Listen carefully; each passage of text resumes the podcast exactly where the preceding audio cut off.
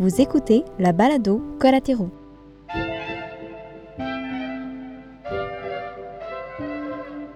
Dans ce nouveau format d'épisode, on assiste à la rencontre de Catherine du projet Rue Bernadette et de Fanny de la boutique La Bobineuse. On y parle d'approvisionnement éthique et responsable de la laine et de son processus de fabrication. N'hésitez pas à partager et à nous soutenir via notre compte Patreon.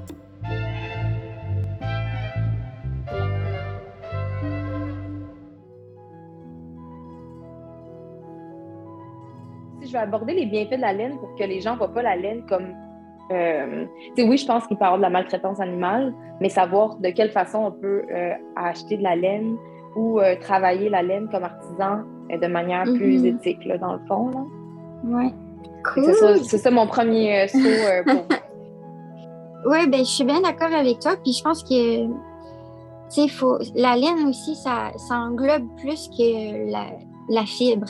Ça, ça touche à, ben, la manufacture de la fibre, mais aussi, ben, à l'animal, puis aussi de la façon dont il est élevé, puis son, son rôle en nature, puis en agriculture. Euh, je sais pas, euh, si, ben, tu connais euh, le mouvement Fibershed, évidemment.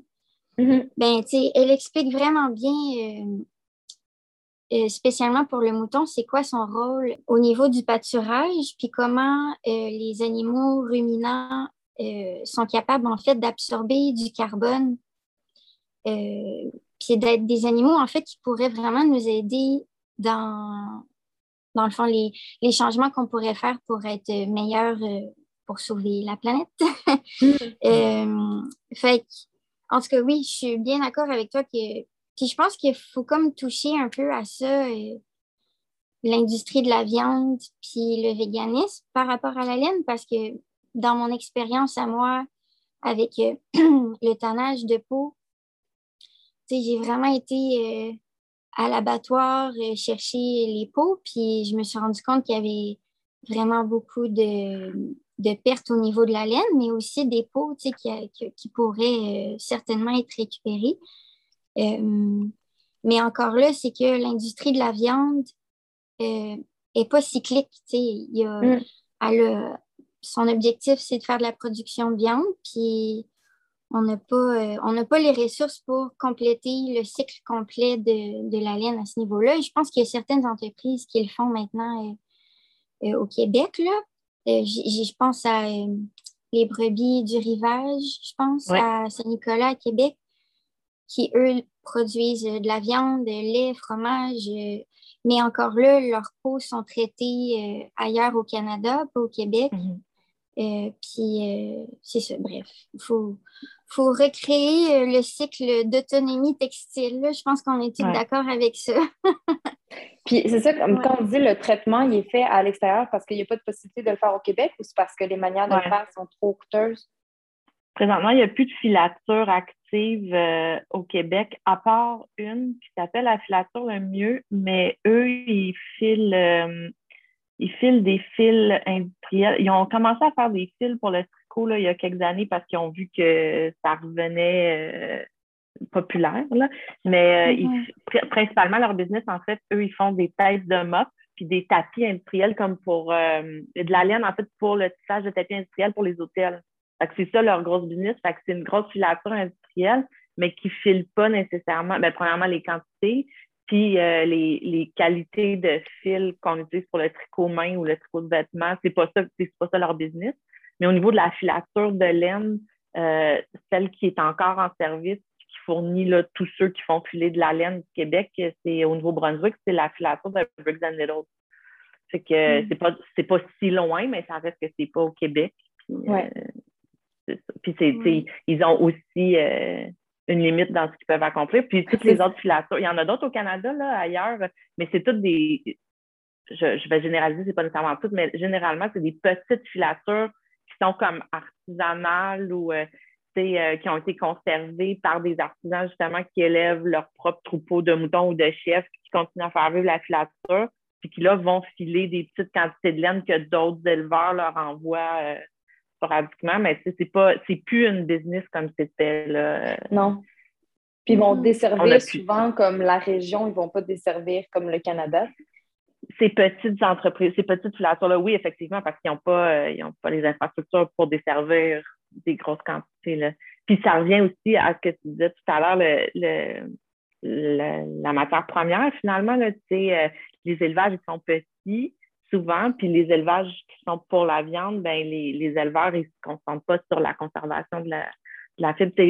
J'en connais aussi quelques-uns qui vont récupérer des, des toisons chez des éleveurs de viande qui ont fait des ententes comme ça, mais c'est beaucoup de travail, parce que à la base, c'est pas prévu dans la chaîne finalement là, de, de, récupérer la toison avant que l'animal prenne dans mm-hmm. l'abattoir ou euh, c'est. Mm-hmm. Puis c'est pas c'est pas de la laine euh, extrêmement intéressante non plus au niveau. Euh, c'est pas les mêmes variétés C'est ça. Ouais, C'est ça. Ben, c'est ça, je me disais, parce que, tu sais, on en voit des beaux moutons bruns, là, mais que la laine n'est pas brune à l'origine. Je veux dire, c'est juste parce que c'est des, des, moutons qui sont pour la viande, tout ça, fait qu'ils ont pas... Ouais. que la laine n'est pas entretenue de la même façon que si on va l'utiliser euh, euh, artisanalement. Et, puis même, les, les, moutons, souvent, sont marqués d'un chiffre, comme rouge. Après ça, moi, je sais pas, au niveau de l'industrie, si c'est quelque chose que, bon, la, la, laine, elle est lavée, tout ça. Mais, ça, j'imagine euh, que probablement, ça serait pas. moi non plus, là, je ne sais pas, mais j'imagine que ça, ça serait pas un gros problème, parce qu'à la mm-hmm. limite, il y a l'étape de teinture. Tu n'utilises pas la laine dans ton état brut. Là. Mm-hmm. Mais est-ce que vous savez. C'est au niveau des rasages. Euh. Oui, c'est ça, exactement, parce que tu sais, ils ne rasent pas au même, au même temps. Fait que, la, la laine, elle n'est pas mm-hmm. récupérée assez, en assez bonne quantité, tout ça pour. Euh, sais, j'imagine que le, le c'est plus long, j'imagine, à tisser quand le, le, le, mouton est comme coupé souvent à poil très court. On n'attend pas que la laine soit assez. Euh, il y a aussi les. C'est pas ma spécialité, là, mais il y a aussi les, euh, les différents poils les, les différentes étapes de, de hmm. pouce du poil. Puis c'est le sous-poil, c'est le poil qui est le plus doux. Le poil qui est sur le dessus, c'est le plus rêche parce que c'est lui comme qui protège des intempéries, tu sais. Puis euh, je je présume que tout ça, ça fait partie de la raison pour laquelle habituellement on tombe une ou deux fois par année, euh, parce que si tu tombes toujours juste pour garder ton mouton propre euh, un peu n'importe comment, ben, les poils qui repoussent sont plus rêches, moins. Euh, il y a une question de longueur, mais il y a une question aussi de, qualité du poil. Mm. Mm-hmm. la, la, mue se fait parce que les poils rêches tombent. tout ça, ça fait partie du cycle normal du poil de l'animal. Mais si on le force en le tondant. ouais. À ce moment, le, le poil qui est, plus protégé par son propre poil. oui, c'est ça. Puis qu'est-ce que tu disais, Catherine, au niveau de, du mouton, comme quoi c'est pas la même qualité de la laine au niveau euh, des industries de la viande, puis... Euh? Mm-hmm. Ben, en fait, c'est que dans les recherches que j'ai faites, je me suis rendu compte que les, les producteurs de viande, justement, tombent plus, facile, euh, plus souvent pour faciliter l'agnolage, dans le fond, parce que c'est leur objectif que la, la brebis de naissance plus souvent. Euh, fait que ça revient un peu au même ce qu'on disait, c'est que la laine est, rasée plus souvent, donc moins de longueur, puis est, plus rude aussi. Puis il y a beaucoup, beaucoup de débris qui se ramassent euh, là-dedans parce que c'est pas. Euh, ben, la laine n'est pas vraiment pris soin. Mm-hmm. Donc, c'est ça. mais là, c'est ça, en fait, moi, j'ai essayé de travailler là-dessus dernièrement les pots que j'ai tannés euh, au printemps dernier, euh, le tannage avait plus ou moins bien réussi. Fait que j'ai essayé de raser, dans le fond, le reste de laine qui restait sur cette peau-là pour pouvoir euh, en faire des projets de feutrage pour essayer de vraiment de récupérer le plus possible. Je pense qu'en feutrage, ça fonctionne bien, ce type de, de laine-là. Mm-hmm. mais c'est ça je pense que c'est important, dans le fond, de créer un cycle, un nouveau cycle avec des nouveaux producteurs qui ont une nouvelle façon de faire, euh, qui, qui, ont des, des, valeurs euh, beaucoup plus éthiques. Mais en même temps, d'un côté, je pense qu'il faut quand même s'occuper des, des matériaux qui sont déjà perdus, puis qui sont déjà euh, des déchets, puis trouver une façon de, de leur donner une deuxième vie, dans le fond. Faire une espèce de balance des deux pour qu'à un moment donné, on règle le problème. je pense que c'est le, moi, je pense que le chemin le plus euh, qui serait le plus efficace à prendre pour ces déchets-là, là, appelons-le comme ça, ce serait euh, euh, le chemin du rembourrage ou du feutrage, justement, parce que c'est comme les matelas rembourrés en laine, puis même des vêtements rembourrés en laine, des, jouets rembourrés en laine. On pourrait utiliser toutes ces laines-là qui sont pas, de, mettons, de, meilleure qualité ou qui sont pas les plus douces ou les plus propres ou les plus belles, parce que ça fait la même job d'isolation, euh, ça a les mêmes, les mêmes propriétés biodégradables puis respirantes, puis... Euh, mais euh, ça n'a pas besoin d'être les plus douces parce que ça, c'est l'autre aspect qui est difficile aussi, c'est de convaincre les gens de tricoter parce que c'est pas les mêmes espèces nécessairement qui sont mm-hmm. utilisées non plus pour la viande que pour la fibre. Mais il reste que les moutons qu'on a au Québec, c'est pas non plus des mérinos, là. C'est pas la laine la plus douce, elle est un peu sèche. on a une belle laine rustique, là, euh, d'hiver, tu sais. Mm. mais les gens veulent de la laine locale, mais ils veulent que ça soit aussi doux que du mérino. Fait qu'il y, a cet équilibre-là aussi à atteindre. Puis les laines de moutons euh, qui sont élevées pour la viande, ben déjà, c'est une étape de plus à franchir. Tu fait que il y, aurait, je pense, ce chemin-là qui nécessite pas de filature, qui nécessite moins de, travail parce que, comme tu disais, les débris puis tout ça, c'est, c'est tout euh, des obstacles à, obtenir un fil après euh, qui est prêt à être tricoté ou tissé. Fait que, tu sais, ça, ça serait une avenue là, qui serait intéressante à explorer. Le, mm-hmm. le rembourrage, le feutrage, c'est une belle avenue Mm. Dans le fond, c'est plus des infrastructures qui manquent. Puis ah, bien sûr. Un mm-hmm. pouvoir euh, économique et euh, mm-hmm. politique un peu là-dedans, parce que j'ai l'impression qu'on est beaucoup d'artisans au Québec qui, qui poussent ça, puis qui le font à petite mm-hmm. échelle.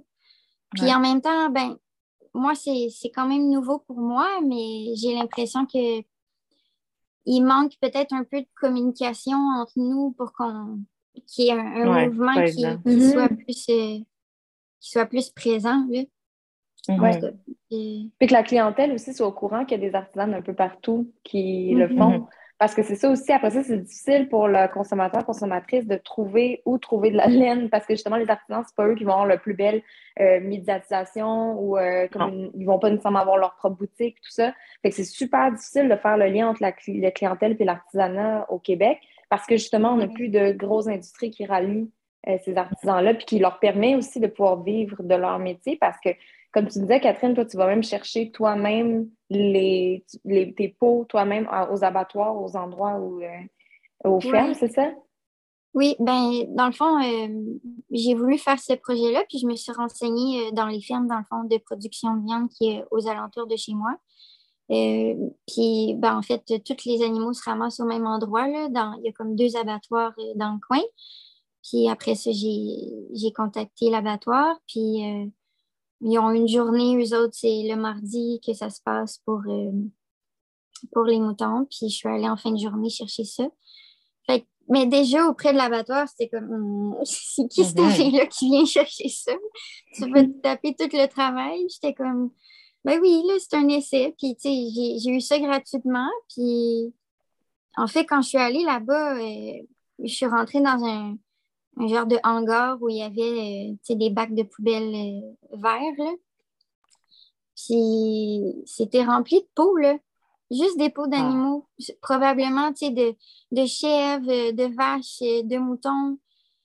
Puis j'étais comme, ça n'a pas de bon sens, tout le mmh. matériel qu'il y a là-dessus. Tu sais, juste en termes de de cuir euh, qui aurait pu être créé euh, ou, en, ah ou en termes de lainage aussi avec les moutons, c'est.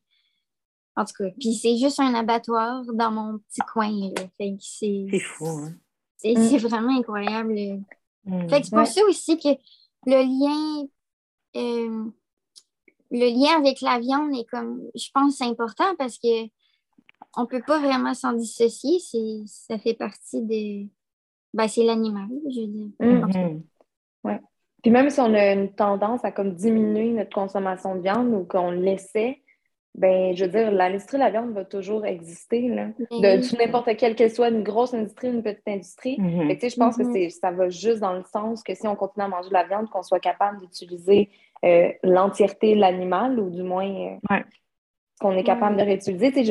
là, ce que, de ce que je comprends, Catherine, ça veut dire que ces pots-là sont tout simplement jetés, comme enfouis, euh, compostés, on va dire. Oui, c'est ce que. Ben, j'ai pas demandé, en fait, qu'est-ce qu'ils faisaient avec après, mais je me dis, c'est dans des bacs de poubelle, fait j'imagine que c'est. Ouais. C'est ça leur destin, mais. Ouais. c'est rare qu'on voit des sacs ou des chaussures avec du cuir du Québec. Donc, oui, en effet. C'est ça, le X, c'est qu'en fait, tous nos. je parlais d'éthique, de, de, trouver de la laine éthique, mais il y a aussi l'aspect aussi éco-responsable, c'est que tous les, les, cuirs auxquels on a accès au Québec, c'est souvent des cuirs ou de la laine qui vient d'ailleurs. Mm-hmm. Donc, on pourrait euh, créer des produits euh, pas pareils, similaires, mais juste des produits qui nous ressemblent. Puis, euh, comme tu disais, mm-hmm. Fanny, ben, notre laine qui est moins belle, on peut l'utiliser avec des matelas. Fait qu'on peut partir d'une petite industrie du matelas au Québec. puis avoir des matelas qui sont faits ici et non pas de bambou, de mm-hmm. fibres de bambou et d'eucalyptus qui viennent de monoculture en plus ailleurs dans le monde. Absolument. Mais ceci dit, on a de la très belle laine ici. Là. Oui, pas, on parlait de, des laines de, de viande qui sont pas traitées ou pas élevées dans le but de. Mais tu sais, les, les, éleveurs euh, petits ou moyens qui élèvent des moutons ou des chèvres pour en faire de la laine, ou même des alpagas. Là. Il y a des élevages mm-hmm. d'alpagas maintenant ici. C'est des très belles laines. C'est juste que c'est ça. C'est pas. Euh, c'est pas du mérino, c'est du rambouillet, c'est du dorset. C'est des, des, espèces de moutons qui sont euh, natifs d'ici. Puis la laine est différente, mais ça fait, ça mm-hmm. fait des très beaux tricots, euh, ça fait des très beaux vêtements qui sont chauds et résistants. Euh, et c'est ça aussi, tu sais, tant qu'à utiliser de la laine d'un animal, ben, tu sais que ton chandail que tu vas tricoter va pouvoir traverser les générations, tu vas pouvoir le, réparer aux besoins. Tu sais, c'est pas. C'est pas comme un t-shirt euh, en polyester, c'est quand tu fais un trou dedans, ben là, le trou, il est là. Puis, euh, tu sais, un lainage, ça se prépare toujours, ou à la limite, au pire, ça se détricote, puis la laine se réutilise. Il y a toujours mm-hmm. moyen de. Tu peux, tu peux faire euh, durer ce produit-là, ce matériau-là très longtemps. Ça aussi, c'est important. Là.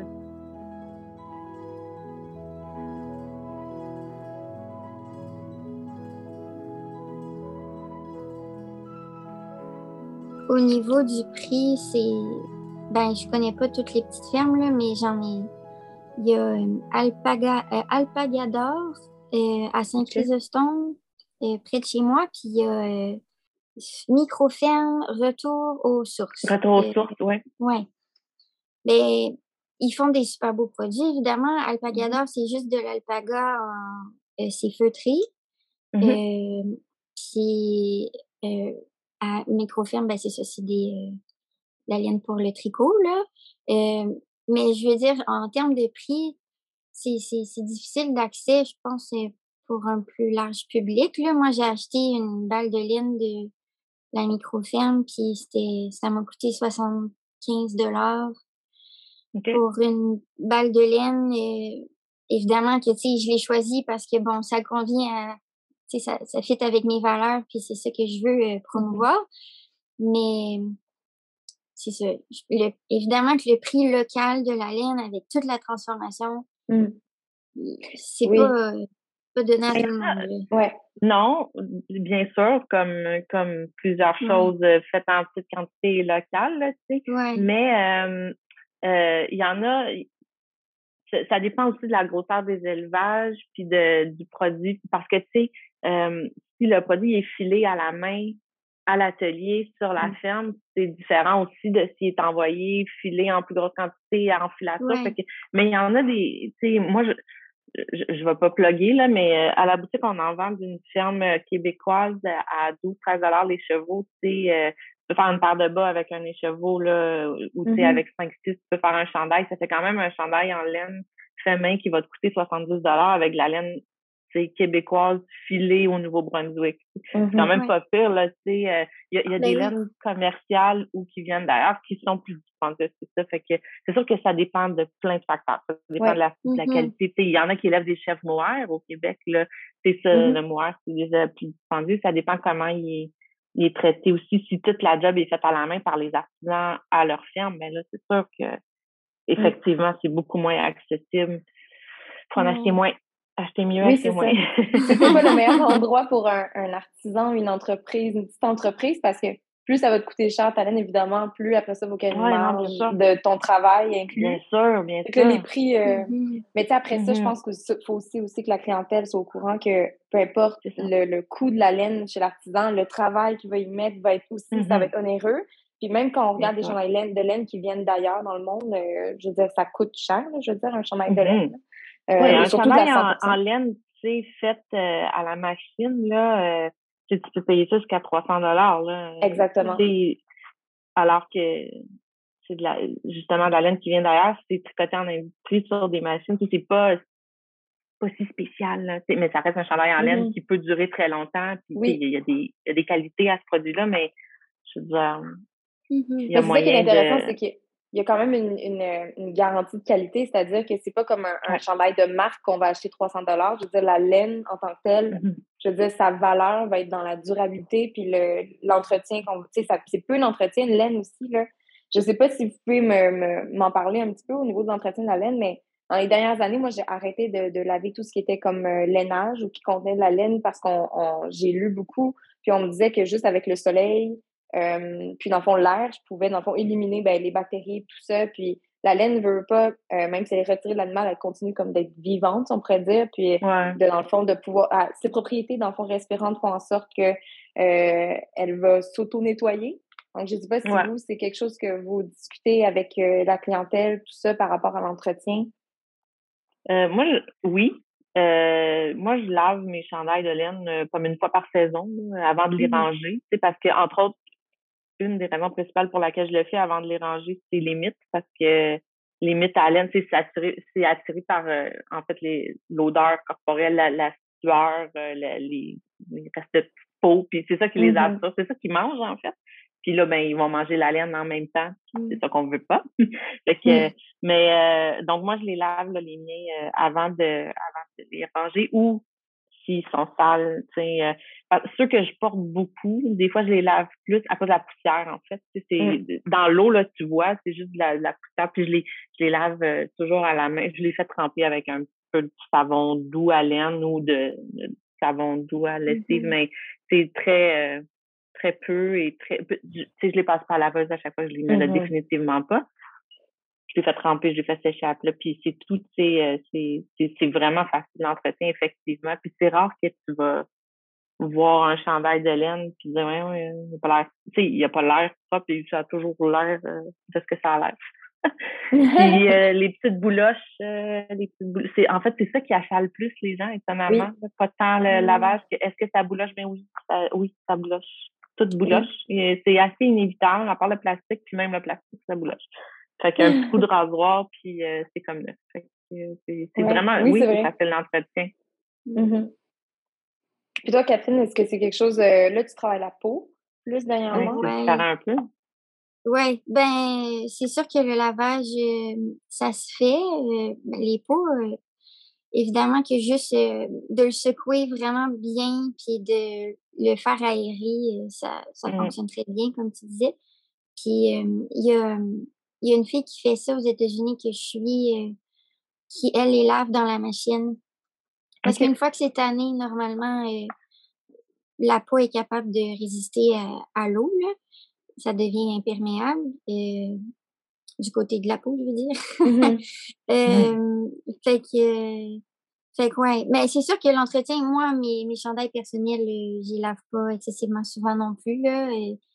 Euh, mais j'allais dire aussi, tu sais, le, fait de d'entretenir la laine, d'entretenir ton chandail, tu sais, que tu as choisi, de d'enlever les bouloches, euh, c'est je pense que ça ça crée un lien important entre le vêtement que tu as choisi euh, puis que tu as investi euh, mmh ce temps-là qui est accordé à l'entretien d'un vêtement est vraiment important. Puis quand tu le tricotes toi-même ou que tu l'achètes un artisan, moi je vois ça de la même façon. En fait, là, quand j'achète quelque chose de quelqu'un qui l'a fabriqué avec ses mains, je, le vois aussi précieusement que quand c'est moi qui tricote quelque chose, je, je suis consciente de l'effort et du travail qui a été mis là-dedans.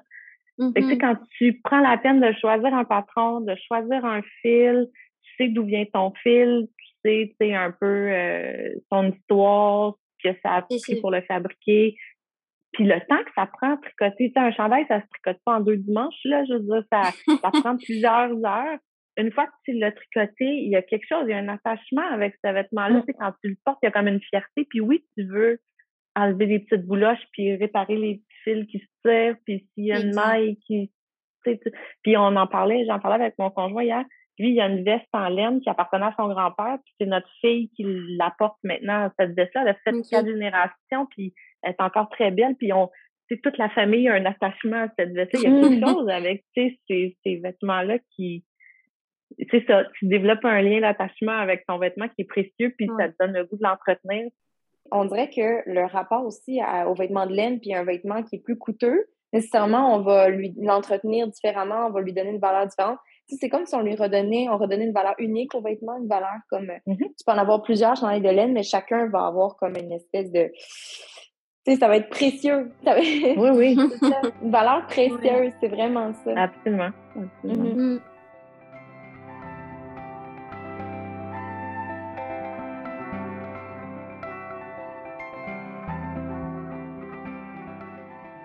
Puis au niveau de, peut-être plus parler au niveau de l'achat de la laine, euh, tu sais, autant pour les artisans que plus, parce que j'imagine, Fanny, que toi, c'est beaucoup plus des, euh, des gens qui vont tricoter la laine que des artisans qui en font euh, pour des commerces qui viennent chez toi?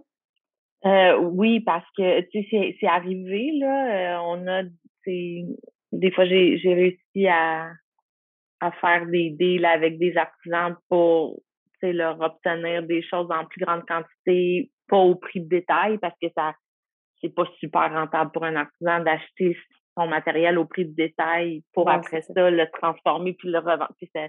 Fait que c'est vraiment c'est des exceptions malheureusement là euh, où on on les plug euh, sur nos distributeurs puis ils réussissent à obtenir quelque chose de plus raisonnable. Mais en général, ouais, c'est des, des gens euh, qui vont venir acheter la laine pour tricoter pour eux-mêmes ou pour offrir, là, mais je sais pas c'est du grand mm-hmm. public. Ce n'est pas des artisans mm-hmm. qui viennent magasiner principalement. Mm-hmm. Puis quand je t'ai rencontré la première fois, tu me parlais dans le fond de justement les on parlait des provenances des laines, tout ça, comme quoi, même si euh, comme la bobineuse qui vend que de la laine, euh, tu as un choix quand même à faire en termes de OK, euh, si je vais être le plus éco-responsable, quel emballage je vais utiliser, tout ça. Mais aussi, tu sais, il y a plein de questions au niveau de comme, OK, lequel serait le plus éthique, quelle provenance? C'est quoi comme les, le processus pour toi quand tu veux intégrer un nouveau produit, un nouvel article de laine? Bien, je me pose toujours toutes ces questions-là, puis c'est d'arriver à euh, faire euh, le meilleur match entre ce que mes clients me demandent, ce que la clientèle nous demande, parce que, tu sais, autant au niveau des prix, de l'accessibilité, des types de laine qui ont envie de tricoter.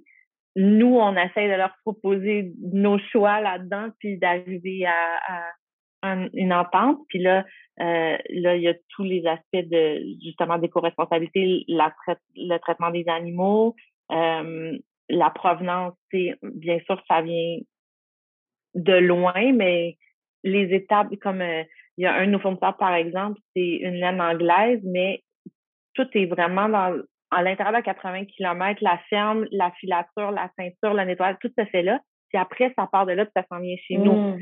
Fait entre là puis Vancouver, mettons, tu sais, c'est pas si mm. plus loin. Puis le, le chemin, fait que ça, c'est toutes des, des choses qu'on prend en compte. Euh, le, les produits recyclés ou réutilisés. Euh, dans les dernières années, il y, a, il y, a, quelques entreprises qui se sont mis à réutiliser euh, euh dans le processus de filage, il y a le processus de cardage au début, qui c'est comme des grosses brosses, en fait, qui, euh, qui peignent les fils pour les mettre toutes dans la même direction avant de les filer. Il reste des déchets de cardes, puis entre les différents types de laine, ben, ils doivent nettoyer les cardes. Puis là, ça, ce qui restait, ben, il y a des compagnies qui se sont mis à réutiliser ça pour faire des laines comme mélangées un peu, mais ça donne quand même des super mmh. beaux produits qui récupèrent ça. Euh, il y a des compagnies qui font des, des laines recyclées, donc qui récupèrent les déchets de laine, qui les redéchiquettent, qui les refilent. Euh, là, c'est sûr que le recyclage de textile, ça demande quand même des ressources, mais c'est comme un équilibre qu'on essaie d'atteindre. Mmh. Euh, la même chose avec les fibres végétales. Oui, les fibres végétales, ça demande des ressources, mais là, est-ce qu'on est capable d'avoir au moins des produits qui sont bio, qui sont pas, du coton, mettons, qui n'est pas shooté de, de plein de pesticides c'est tout ça qu'on regarde. Euh, puis après ça, aussi les gens derrière les entreprises avec qui on fait affaire, euh, c'est c'est un ensemble de choses, c'est plusieurs facteurs, mais c'est ça qui est intéressant aussi, c'est d'arriver après ça à avoir des choses sur les tablettes qu'on est content, qu'on n'a pas de problème à, suggérer, qu'on est heureux de pouvoir proposer parce que mm-hmm. ça répond à ce que tu cherches, mais en même temps, tu sais que l'empreinte énergétique de, de ces produits-là est pas si mal, tu sais. que... Oui, vraiment. Mm. Vraiment, puis après ça, au sein de ça, c'est après ça au client ou à la cliente de choisir aussi, OK, est-ce qu'il oui, aller vendre l'aile locale? Mais il sait déjà qu'en rentrant chez la bobineuse, il y a comme il y a déjà un filtre qui a été fait. Oui, oui, oui, oui, oui. Je vous remercie beaucoup. Merci à toi. Merci à toi. Bonne journée à vous. Fanny aussi, c'est bien Merci intéressant. Catherine, ça plaisir.